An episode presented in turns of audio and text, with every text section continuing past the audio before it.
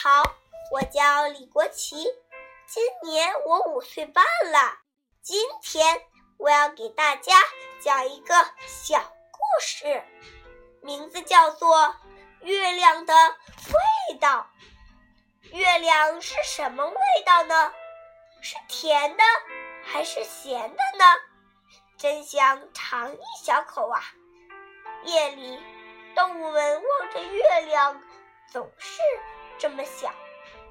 可是呢，不管怎么伸长了脖子，伸长了手，伸长了腿，也够不着月亮。有一天，一只小海龟下定了决心，它要一步一步爬到最高的山上去摸一摸月亮。爬到山顶，月亮近多了，可小海龟还是够不着。海龟叫来了大象：“大象，你到我背上来，说不定我们够得到呢。”月亮想：“这是在和我玩游戏吧？”大象的鼻子往上一伸，月亮轻轻地往上一跳。大象还是够不着，它叫来了长颈鹿。长颈鹿，你跳到我的背上，说不定我们一下就够到了。月亮一看到长颈鹿，又轻轻地往上一跳。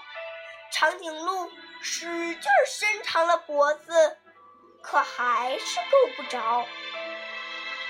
长颈鹿叫来了斑马，斑马，你跳到我的背上，就会更近了。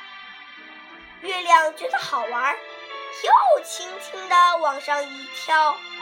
斑马努力伸长了身子，可还是够不着。斑马叫来了狮子，狮子。你跳到我的背上，说不定我们就可以够到了。月亮一看到狮子，又轻轻地往上一跳，动物们还是够不着。大家叫来了狐狸，狐狸，你跳到我的背上，肯定能成功。狮子说：“月亮一看到狐狸，又轻轻地跳高了一点，眼看就摸到了。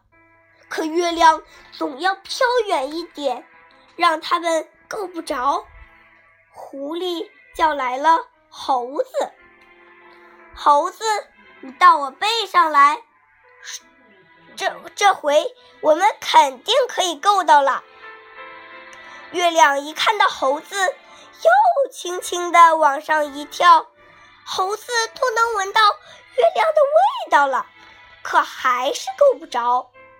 猴子叫来了老鼠：“老鼠，快爬到我的背上，我们就能爬上月亮了。”月亮看着老鼠，心想：“这么个小不点儿，肯定捉不到我的。”月亮已经玩累了，这回它没动。